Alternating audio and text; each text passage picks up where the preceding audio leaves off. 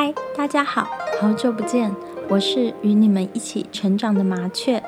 节目赞助妙觉堂及妙觉堂学长学姐。想更进一步了解自己的因果吗？对人生感到迷茫不知所措吗？欢迎到简介栏观看妙觉堂相关资讯，与自己的菩萨来场约会。只要愿意敞开心扉，接受菩萨的指点，或许会瞬间豁然开朗哦。台湾的疫情急剧升温，大家都还好吗？希望大家不要忘记做好防疫工作，非必要不要外出，不要移动到外县市，戴好口罩，不要过度囤积食物，也不要保持侥幸的心态。虽然关在家里很难过，有些妈妈们还要带小孩，但为了全家的安全与健康，非必要能待在家就待在家。也不要忘记回到家赶快消毒、洗手或洗澡。平时不要忘记增加免疫力，多喝水，保持充足的睡眠。健康饮食可以搭配补充维他命 D，多喝绿茶或巧克力，都有助于提升免疫力。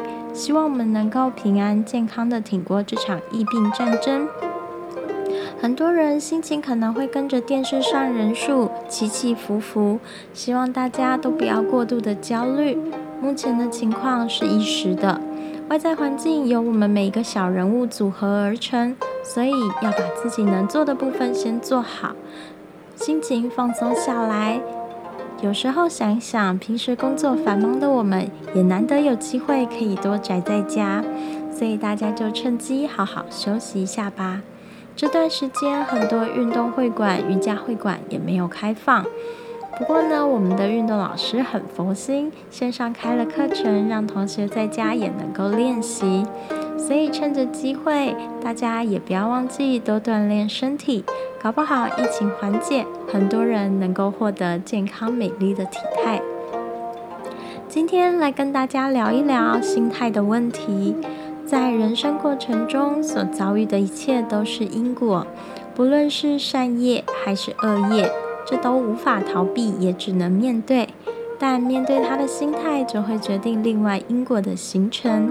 《地藏经》里面有句名言：“起心动念，无不是业。”这个起心动念就是心态，养成好的心态，面对事情的状况就会有所差异。什么又是好的心态呢？善意、正向、乐观等等，都有可能影响到下一步的决定，所以不要忘记关注自己的每一个意念。很多事情的发生都是在一念之间，在情绪起伏很大的时候，要记得留三分钟深呼吸的时间。科学证明，调整自己的气息有助于调整自己的情绪。不管是慌张、气愤、恐惧的情绪，都是一瞬之间，要看着它，让它度过去，不要随着它开始言语动作。等到冷静了下来，能够好好的思维判断，再来做任何的决定。心态有时候也会需要一些心理暗示，相信自己做得到，相信自己可以达成，相信会有更美好的未来。不知不觉之中，就会因为这样正向的心理暗示，潜意识改变自己的思维模式，问题可能就突如其来的不会是困扰了。接下来就是建立自己的信心，赞颂自己的失败。这是多年前去上即兴剧中学习到的。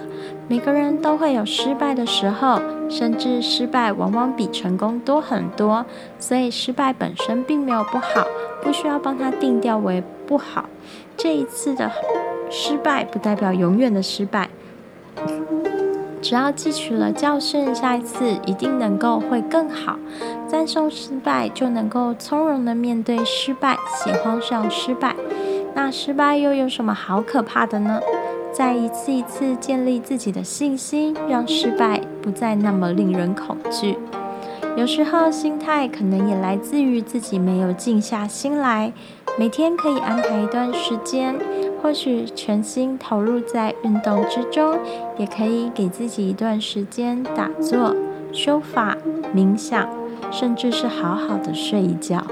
千万不要小看睡眠，很多人可能有睡眠障碍，这一点让我容后与大家分享解决之法。而以上几种都是能让自己身心 renew 的方式，让自己的心态能够回归到平衡的状态。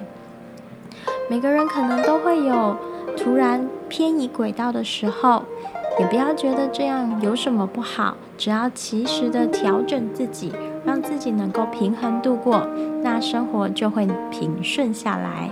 今天跟大家分享的故事，就是因为心态转变，导致了很多困扰的一个贵妇，她名叫婉玉，平时生活优渥，但是她仍有许多困扰。经由电视的播出，知道了妙觉堂，立即预约了。来到妙觉堂之后，就向菩萨阐述自己的烦恼：一个是孩子不听话，经常意见多多，让他教育起来心力交瘁。为此，他不知该如何解决。菩萨很慈悲地看了他的孩子，发现这个孩子没有什么问题，也不会惹是生非，所以告诉婉玉，孩子本性并不坏，就是因为聪慧灵敏，反应更胜于父母，再加上平时父母对他非常呵护溺爱，以至于自我意识过重。他不会做什么坏事，甚至平时在外面非常的乖顺，只是回到家里意见就变得非常多。菩萨教导婉玉一些教育之法，只要能够革除溺爱的心理行为，那么母子之间的关系就会变得更加和谐。而婉玉虽然身为贵妇，她也不闲在家里，之前在百货公司从事行销采购的总经理，这段时间离职了。所以就到朋友的服饰公司做一些衣服的处理，但他还没有找到合适的工作，所以他就觉得最近的事业运势非常的不好，想问问菩萨该怎么样让工作更为顺遂。菩萨告知运势问题不是因为上辈子，但是呢，上辈子婉玉是一名画工。琴棋书画都深入的学习，气质儒雅，学识丰富，但是考试运特别不好，进京赶考屡试不第，无奈之下转而从事美编设计这一方面的工作。也因为自己的考运不佳，他诚心努力地教导他人读书，这样的发心行为成了一种布施。再加上虔诚礼拜文殊师利菩萨和魁星大帝，转世到这辈子，因为上辈子的布施和供养，考运非常的好。国中毕业，考试一路顺遂，家境富裕的他，甚至被家人送到国外名门大学读设计专业。也因为上辈子的布施，他这辈子得以过着富裕的生活，也拥有良好的名声。如今年近五十，为何不如年轻那么顺遂？主要还是在还因果业力，而这因果业力也不是出自于上辈子，而是出自于这辈子的心态。因为内心对事业懈怠，再加上儿子的教养，导致自己的心思旁落，没有把心思全部放在工作之上。所以只要稳定内心，认真找工作，菩萨指示。三周之内必然能够找到工作，而且这份工作也不差，至少是执行副总的程度的高阶主管。菩萨慈悲的为他加持，并教导大悲咒念诵，以此两者的功德问题就会获得解决。闻言，婉玉欢喜而归。何以上辈子他礼拜文殊师利菩萨及魁星大帝，这辈子却修持大悲咒呢？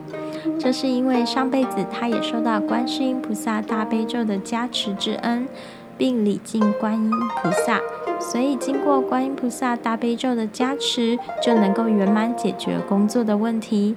相隔没几天之后，他就再度致电妙觉堂禀告菩萨，他已经找到了工作。因此，经由婉玉的故事可以得知，问题的发生不一定在于无心，更多时候来自于心态。凡事都有因果，无形的问题就可以以无形的方式来解决；现行发生的状况，则需回归本体的状况才能找到答案。两者分属不同区块，就可以分开处理。